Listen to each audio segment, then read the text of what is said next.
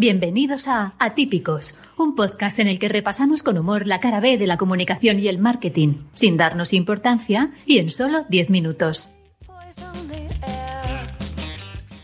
Hola a todos y bienvenidos a un nuevo Atípicos. En el programa de hoy dedicaremos unas palabras a esas campañas que se quedan por el camino en Dale una vuelta. Hablaremos de la peli Being the Ricardos en ficción o realidad y charlaremos con Patricia Peiro Ergueta, Chief Communications Officer en Telecoming, que tiene mucho que contarnos. Y todo en solo 10 minutos. ¿Pero qué 10 minutos? Yo soy Ángela Mozo y esto es Atípicos. Hoy Paula Pérez nos trae una de esas secciones que seguro nos va a hacer rememorar alguna experiencia pasada, cual fantasma de las Navidades. Hola Paula, ¿a qué le damos una vuelta hoy? Hola Ángela, ¿qué tal? Estoy contenta de volver a, Típicos y además de venir a celebrar aquellas campañas que pudieron ser y no fueron. ¿Y qué quiero decir con esto? Pues te, cuento un poco más. Eh, es que a veces los clientes quieren una idea mágica que les dé muy buenos resultados siempre y la posibilidad de replicarla cada año o cada temporada. Y las agencias iniciamos la búsqueda de esos elementos mágicos, así como si fuera el dorado, que son necesarios para construirla. Por ejemplo, Michelin es una empresa casi más famosa por su vida de restaurantes que por sus neumáticos y durante bastantes años los anuncios de Freixenet y de la lotería marcaron el inicio de las navidades. ¿Te acuerdas, verdad? Sí, sí, el calvo, la musiquita. Sí, y las burbujas. Eso es. Pues eh, la realidad es que no hay tantas ideas mágicas que funcionen siempre y menos aún que consigan convertirse en parte de la historia de una marca y tampoco hay tácticas infalibles que garanticen el éxito absoluto, al menos en el mundo de la comunicación y del PR. Por eso quería dedicar estos minutos a las campañas que quedaron por el camino, a las campañas que finalmente fueron un fiasco y a las que se lanzaron con mucha ilusión y expectativas, pero quedaron cubiertas como por una capa de invisibilidad. sí. Un abrazo virtual también desde Atípicos a los equipos que pensaron y propusieron estas ideas tras largas jornadas de trabajo. No os desaniméis porque el próximo trimestre tendréis una nueva oportunidad para encontrar la idea mágica definitiva. Pues sí, Paula. Eh, bueno, pues por todas esas ideas que se quedan en el tintero. Eh, bueno, muchas gracias y nos vemos en el próximo Atípicos. Gracias a vosotros. Hasta luego. Como profesionales, seguro que todos hemos vivido alguna que otra crisis de comunicación. Bueno, pues este es un tema bastante recurrente en el séptimo arte y de eso os vamos a hablar hoy en esta sección. Concretamente de la película Being the Ricardos, una cinta basada en hechos reales dirigida y escrita por Aaron Sorkin. La peli nos narra la frenética semana que vivió el equipo de una muy exitosa serie de la televisión estadounidense en los años 50 en medio de la caza de brujas organizada por el senador McCarthy. Ya sabéis, este señor al que le dio por buscar comunistas hasta debajo de las piedras y que se lo hizo pasar especialmente mal a los creadores, artistas y, comunicadores de su país. La serie en cuestión es I Love Lucy, protagonizada y producida por Lucille Ball y su marido, el cubano exiliado Desi Arnaz, a los que dan vida Nicole Kidman y Javier Bardem. Pues bien, cuando esta serie estaba en lo más alto, algunos periódicos de la época acusaron a Lucille Ball de ser comunista, porque parece ser que alguna vez en su juventud había votado al Partido Comunista. Además, los medios también se hacían eco por entonces de las supuestas infidelidades de su marido. En resumen, un hecho anecdótico engordado por los medios que puede acabar con la reputación y la carrera de, en este caso, una pareja hasta entonces bien avenida en lo personal y lo profesional. Nos suena, ¿verdad? Pues menos mal que en los 50 no había Twitter. En medio de todo este caos, la película nos muestra los peligros de la censura, las argucias de Desi y Lucille para sortearla, su poder de persuasión ante la posibilidad de que cancelen su show, una referencia a la actual cultura de la cancelación, y su talento para lidiar con todas las tensiones que se derivan de esta estresante situación.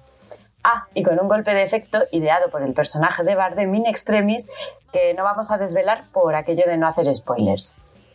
Being the Ricardos es, en definitiva, una película que todo el mundo puede disfrutar, pero en la que los profesionales del PR mm, podremos recrearnos especialmente, rememorando algunas experiencias y encontrando seguro algún paralelismo con nuestro día a día. Si no la habéis visto, la tenéis en Amazon Prime y es una película entretenidísima que no da ni un respiro gracias a su ritmo trepidante y a la variedad de temas que toca. Una vez más, muchos de nosotros no sabemos si se trata de ficción o realidad.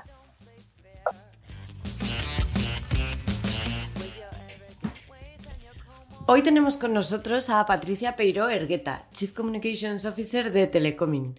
Patricia es una entusiasta de la comunicación, pero sobre todo es una persona energética, divertida, amable y muy interesante. Trabajar con ella es un soplo de aire fresco. Es imposible no contagiarse de sus ganas y su visión. Muchas gracias, Patricia, por hacernos un hueco y participar en nuestro humilde podcast. Bienvenida. Muchas gracias a vosotros por incluirme en vuestra lista de gurús, que me hace mucha ilusión. Lo más. bueno, pues Patricia, vamos al lío si te parece. Eh, cuéntanos, ¿cuál es tu placer culpable? Eh, mi placer culpable son los masajes. Es que eso es lo que más me gusta del mundo. Estoy absolutamente enganchada. Voy, mm, no sé, pues si no te digo todas las semanas, bastante más a menudo de lo que mi marido sabe. bueno, es un muy buen placer culpable, me ha encantado. Eh, ¿Cuál es la campaña que más te ha gustado últimamente? Bueno, hay varias que me han gustado mucho. A mí me gustan mucho las de humor, eh, tipo la de Schweppes, ¿no? Con los, con los calcetines y blanco, la lona esta de enseñarnos a, a cenar a las 8, a los guiris, esa me gustó mucho. Me gustan todas las que son de colaboración entre marcas. Y luego creo que hay una campaña que efectivamente, eh, fuera del humor, me ha tocado un poco, y creo que a, a, mucha gente ha tocado un poco, que fue la de Van Quinter durante el confinamiento, eh, la, con la canción del dinero y tal, que además me la bajé porque es que se pega. sí. Un momento en el que pensaste, ¿por qué me dedico a esto? Pues mira, aunque parezca raro, son muy pocos, porque me encanta lo que hago. Pero yo creo que siempre que viene una crisis, lo piensas. Eh, una de ellas fue una, una, crisis de comunicación cuando un periodista se equivoca de nombre de la empresa y pone la mía en la del titular, con una mala práctica, bueno, denuncia todo, todo lo que te puedes imaginar. Y entonces el panelista pues lo confirmó, yo llamé, era una agencia, bueno, hasta que consigues paliar todo el impacto, que además no tiene nada que ver, pues, eh, pues eso ahí dije, ¿por qué me estoy dedicando a esto, macho? bueno, Patricia, ¿cómo fue tu primera entrevista de trabajo? Yo te, estaba estudiando en la universidad y mi profesor de radio fue Antonio García Ferreras. Ah. Entonces era director de la SED. Uh -huh. Y entonces él estaba empeñado en que yo iba a conseguir poder locutar. Una misión ultra difícil con el ritmo de, el ritmo de palabra que manejo por segundo, ¿no? Y entonces el caso es que fuimos todos a las pruebas de la SER de verano para poder eh, participar en las prácticas. Y entonces entro y estaban pues ahí toda la plana, ¿no? Estaba Nido, estaba, bueno, la de recursos humanos. Y luego me hacen locutar un, una pieza. Total, que entonces me arranco ahí. Y entonces me dice Anido, estás un poquito nerviosa, no pasa nada, vamos a repetirlo pero con más calma. Eso es lo peor que te pueden decir, porque enseguida ya... Me dice Anido, es que si hubiese sido tres puntos por debajo seguiría siendo demasiado deprisa. Y entonces eh, les dije, mire, yo sé que hablo muy deprisa, pero ustedes piensen que para transmitir un partido de fútbol esto vale. Entonces yo, como loca, me pongo a retransmitir un partido. Se pasa, se pasa, que recoge, recoge, pasa, pasa, pasa, increíble, y cierra por la banda. Bueno, increíble. O sea, ahí durante estuve, no sé si decir, como 15 o 20 segundos que me miraban pensando si les daba vergüenza ajena o si se empiezan a, bueno, total, que se empezaban a reír. Y entonces me dice el tío, de verdad que es que eres muy simpática. Es que no vas a trabajar a la radio nunca, nunca. Por eso este podcast me hace tanta ilusión. Así que esa fue mi primera entrevista de trabajo fallida, claro. bueno, pues eh, oye, una pena porque creo que una estrella de la radio que nos hemos perdido todos, la Hombre, verdad. Imagínate, ¿cuántas mujeres transmiten partidos de fútbol? Pues sí. Sería maravilloso.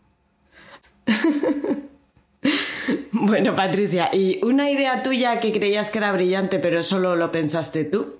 Como la retransmisión esta que hiciste improvisada. Pues mira, eso me pasa muy a menudo, pero hay una que estoy especialmente dolida.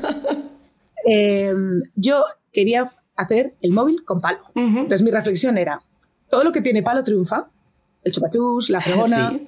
¿sabes? Primera, para el pitch, lo primero lo básico, ¿no? Todo lo que tiene palo funciona. Y luego pensaba, claro, si coger el móvil así, con el bolso y no sé qué, no me estoy diciendo porque esto es un podcast, pero estoy haciendo el gesto de eh, levantar el hombro, poner el móvil, coger el bolso, sí, encontrarlo. Sí. Y decía, si tiene un palo, tú lo coges y hablas como si fuese, un, en vez de un monóculo, pues un, un móvil. y el caso es que le pregunté un día a nuestro CTO y me dijo, Bati, yo el móvil con palo no lo veo, pero ¿por qué no un gadget? Que sea como una funda uh -huh. con palo.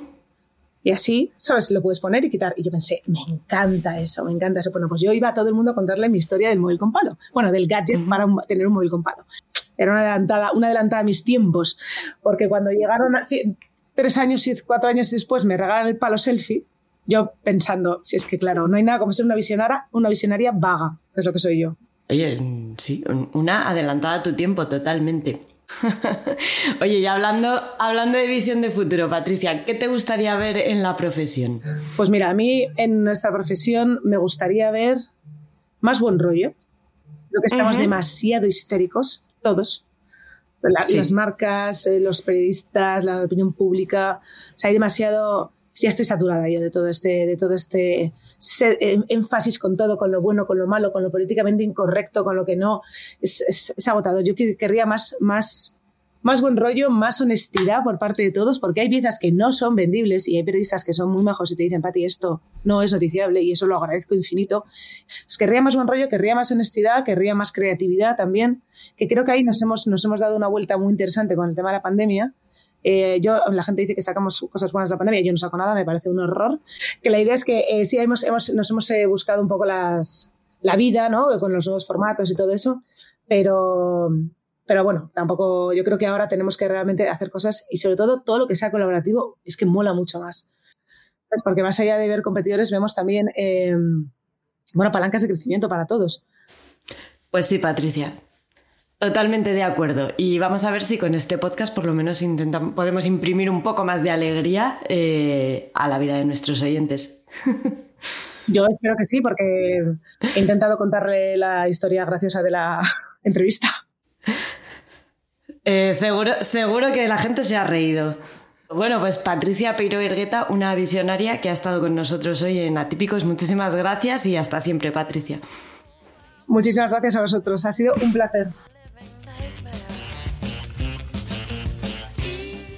Y esto ha sido todo por hoy en Atípicos. Si te ha gustado, que esperamos que sí, hazle un favor a la humanidad y háblales de nosotros. No vaya a ser que se lo estén perdiendo. Hasta el próximo Atípicos. A que se te ha hecho corto. Os recordamos que aún no tenemos patrocinador, por si hay alguna marca interesada. En redes somos archetype-es y este es nuestro podcast, Atípicos. Síguenos y déjanos tus comentarios con el hashtag Atípicos Música de Madame Snowflake bajo licencia Creative Commons by 3.0.